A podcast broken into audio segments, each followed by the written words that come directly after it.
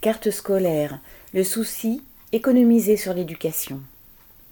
Comme chaque année, s'ouvre la période où sont publiées les cartes scolaires entre guillemets dans l'enseignement maternel et primaire, c'est-à-dire la liste des classes qui seront fermées ou ouvertes pour chaque département. La justification avancée est, comme chaque année, la baisse du nombre de jeunes à scolariser. Elle serait de 2000 élèves dans les Hauts-de-Seine, ce qui est bien peu pour un département qui comprend près de 700 écoles maternelles et primaires. Dans le Cher, 40 suppressions de classes ont été annoncées. Dans le Vaucluse, 40 suppressions également. En Meurthe-et-Moselle, 54 suppressions. Et on pourrait citer bien d'autres départements, tant est longue la liste des écoles menacées à la rentrée prochaine, menaces contre lesquelles parents et enseignants se mobilisent.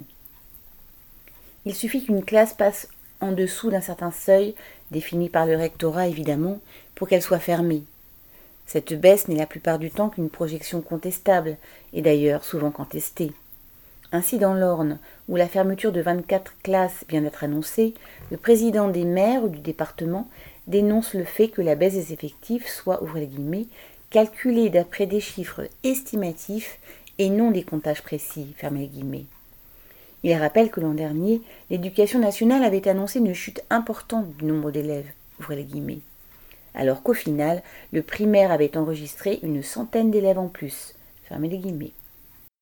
Reste que cette baisse du nombre de jeunes scolarisés, quand elle est avérée, pourrait être l'occasion d'alléger les effectifs. Ce n'est pas le choix fait par les hautes instances de l'éducation nationale pour des raisons d'économie de poste évidentes. Le gouvernement peut toujours asséner des discours sur le niveau des élèves et la nécessité d'aider les plus en difficulté, tout le monde voit que l'intérêt pour l'éducation de la jeunesse est le dernier de ses soucis. Aline Rettes.